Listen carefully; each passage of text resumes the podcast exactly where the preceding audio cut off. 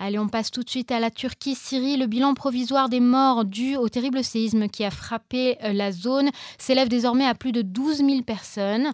Les équipes de sauvetage du monde entier sont sur place et les équipes militaires, médicales et civiles israéliennes sont très appréciées. C'est de cela qu'on va parler tout de suite avec notre premier invité, Arié Lévy. Bonsoir Arié. Arié, bonsoir. Oui, bonsoir, je vous entends. Ah, super. Merci d'avoir accepté notre invitation. Je rappelle que vous êtes président de SS, SSF, l'association Sauveteurs sans frontières. Vos équipes sont sur place depuis les premières 24 heures de la catastrophe. Exact. Nous sommes arrivés vraiment, comme vous dites, euh, en Turquie, 15 heures après la catastrophe. Hmm. Alors, Normalement, d'après le programme, euh, notre équipe devait arriver le, à peu près 15 heures après, parce qu'il y avait 15 heures de route à faire pour arriver dans le sud de la Turquie. Mhm. Mais un miracle, c'est comme vous avez dit dans, dans l'ouverture de votre sujet, euh, les, les, Israéliens ont été tellement bien appréciés que la police locale a organisé un vol privé pour notre équipe, hmm. parce qu'ils leur ont dit, il n'y a pas question que vous preniez la route et que vous rouliez pendant 15 heures, puisque tous les aéroports étaient fermés. Hmm. Et donc, ils les ont, ils les ont entrés dans un vol euh, qui devait partir avec quelques commandants de l'armée. Et c'est comme ça qu'ils ont pu arriver une heure après, et depuis, ils sont sans arrêt, sans arrêt, sans arrêt, en train de soigner et sauver des vies. Combien de personnes vous avez sur place? On a 11 personnes, hmm. euh, des médecins, paramédics euh, et des logisticiens. Hmm. Et je peux vous dire que, vous savez, dans, des événements de ce genre, on ne sait jamais à, quoi s'attendre. Et même si on est expérimenté, on a, on était en Haïti, au Népal, euh, en Philippines, et on a vu des images, on a vécu des moments difficiles. Aucun, aucun, événement ressemble à l'autre. Et là, j'ai tout d'un coup réalisé que c'était vraiment la, la situation euh, dire des gens qui, sont, qui ont été vraiment dans toutes les grandes catastrophes naturelles, les entendre au téléphone pleurant en me disant Arié, c'est impossible ce qui se passe ici, il faut tout faire pour continuer à aider. C'est-à-dire qu'il se passe vraiment quelque chose de. C'est vraiment un gros, gros événement. Oui, on, entend ça. On entend les, équipes dire que c'est une des pires euh, scènes de catastrophes naturelles euh, sur lesquelles ils se trouvent. Exact, exact. Il faut savoir que quand on nous décrit euh, un accouchement dans les décombres, euh, des, milliers de personnes en pyjama ou en chaussons dans la rue, hmm. ils n'ont pas le droit de rentrer dans leur, euh, dans leur maison parce que les bâtiments s'écroulent un après l'autre, hmm. même deux jours ou trois jours après le tremblement de terre. Donc de voir ces images, c'est très... Et, et tous ces gens se retournent vers nous. Et ce qui est encore plus inquiétant et qui nous donne, moi, qui me fait peur en tant que responsable de l'organisation, hmm. parce que c'est une grosse responsabilité, c'est que à chaque fois qu'il y a un événement dans là où ils sont, à Diaman, euh, tout le monde crie allez chercher les Israéliens. Donc euh, c'est devenu euh, les Israéliens comme si on était une équipe de, de, 200 personnes, alors qu'on n'est que 11. Mais, mais la réussite et la, on va dire l'action extraordinaire qu'ils mènent sur place est, est, remarquable. Tout le monde en parle. Alors, mais justement, est-ce qu'ils ont rejoint les, les, plus grandes équipes israéliennes qui sont sur place? Est-ce que vous vous joignez à eux peut-être pour vous organiser? Non, non, écoutez, il faut que vous compreniez, nous sommes dans une ville qui s'appelle Adiaman. Euh, mhm. Le travail ne s'arrête pas et c'est pas une grande ville. Il faut savoir qu'il y a plus de 200 kilomètres où la situation est la même. Waouh, c'est énorme. C'est pas la peine de se regrouper. Mhm. Chaque, chaque organisation qui enverra une équipe, il y a assez de travail. Mhm.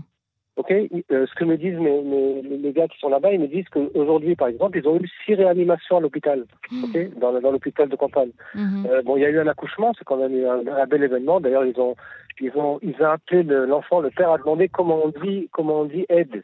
Il a, il a, appelé, il a appelé son enfant Farouk. Farouk en, en turc, ça veut dire aide. En fait, il hmm. voulait remercier euh, l'aide qui est venue pour, pour mettre son bébé au monde. C'est magnifique. Mais la situation est vraiment catastrophique. On essaye maintenant, maintenant de le faire, même si ce n'est pas notre travail, parce que nous, ce qu'on fait normalement, c'est que du secourisme. Mhm. Mais il y a tellement de besoins, donc on, a fait rapatrier d'Istanbul 150 euh, tentes et 250 couvertures, et on attend aussi des, chauffages pour justement chauffer euh, toutes ces tentes qui vont être euh, installées pour, pour les réfugiés qui sont dans les rues et qui, qui n'ont plus de toit. Alors justement, comment les conditions de météo impactent le travail?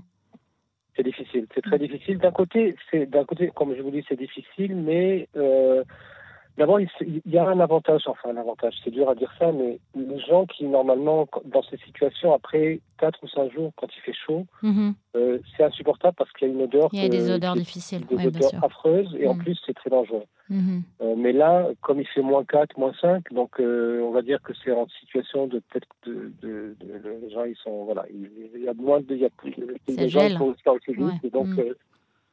et donc, dans, dans, de ce côté-là, c'est bien, mais d'un autre côté, c'est plus difficile à rester vivant euh, sous une décompe sans bouger avec euh, moins 4. Euh, l'hypothermie dans laquelle on rentre, c'est très rapide. Mais quand même, aujourd'hui, ils ont quand même sorti encore des gens vivants. Donc, ça veut dire qu'il y a encore une chance. chance Est-ce que vous pensez que demain et vendredi, on retrouvera encore des, gens vivants? C'est vraiment, il faut vraiment que ce soit dans, dans un cas très, spécifique, très spécial. Vous savez, mmh. là, je, peux, je peux dire ça, c'est rigolo, mais bon, on n'a pas le droit de rire de ça. Mais la personne qu'ils ont, qu'ils ont sorti aujourd'hui, il était sous un lit. Il dit qu'il l'a, sauvé. Mm-hmm. Et, mais ce qui est plus intéressant, c'est qu'il était à l'assiette, il était en train de manger en fait. Et quand le tremblement de terre euh, s'est passé, il est rentré avec son assiette de manger sous le lit. ah, donc il avait à manger avec lui? Pendant ces trois jours, il a pu manger et boire. Et le lit, lui, a, lui, a, sauvé la vie que les pierres qui sont tombées sur lui ne l'ont pas écrasé. Ah, Incroyable. Alors, comme quoi, les fringales de minuit, parfois, ça sauve la vie. Voilà, il y a des histoires comme ça. C'est pour ça qu'il ne faut, faut, jamais s'arrêter. Là, là j'ai un de mes gars qui m'a appelé pour me dire Harry, on vient de nous appeler parce qu'ils ont entendu des cris sous un bâtiment. Oui, il y a encore des gens qui sont vivants. Mais est-ce qu'il y a une relève qui est prévue ou est-ce que l'équipe va rester sur place euh, pendant Alors, Shabbat? Pour tout vous dire, normalement, l'équipe devait rentrer euh, lundi prochain, mais euh, je vais les faire rentrer vendredi. Et il y a une autre équipe qui est en train de s'organiser pour les remplacer parce que justement parce que c'est un peu trop c'est un peu trop difficile psychologiquement pour eux de rester autant de temps. Et pour moi, leur santé, on va dire morale, psychologique, est très importante. Mhm, bien sûr. Donc ils vont rentrer, mais le Shabbat, ce n'est pas une question. C'est-à-dire, euh, Shabbat ou pas Shabbat, il faut sauver des vies, donc on est là pour ça. Et, et même si c'est Shabbat, on continue à faire le travail qu'on a à faire. Bien sûr. Est-ce que euh, le, public peut euh, vous soutenir dans, ce, dans cet effort? Est-ce qu'on peut faire des dons? Est-ce que de quoi vous avez le plus besoin? C'est sûr, c'est sûr que alors c'est sûr qu'il y a des gens qui m'ont proposé ici en Israël d'envoyer des couvertures, mais les, les moyens de, d'envoi de matériel d'ici à là-bas est tellement compliqué, donc c'est vrai que c'est le plus facile, c'est d'acheter sur place. Et donc oui, ma réponse est oui. Ceux qui, les gens qui veulent se, qui veulent se joindre pour acheter une couverture, pour acheter pour acheter. Voilà, il y a, chaque, chaque don pourra nous aider à, donner encore un peu de main à manger aux gens. Il y a un site, il y a un site qu'on peut donner à nos auditeurs. www.ssf.world, world comme monde en anglais. Hmm. Donc SSF, l'association Sauveteurs sans frontières, on peut aller euh, sur le site et euh, faire, faire ce qu'on peut, chacun pour, pour, soutenir euh, cet effort-là. Ariel Lévy, merci beaucoup d'avoir répondu à nos questions et en, espérant vous avoir le plus possible avec des bonnes nouvelles. Merci beaucoup, bonne soirée. Merci, bonsoir.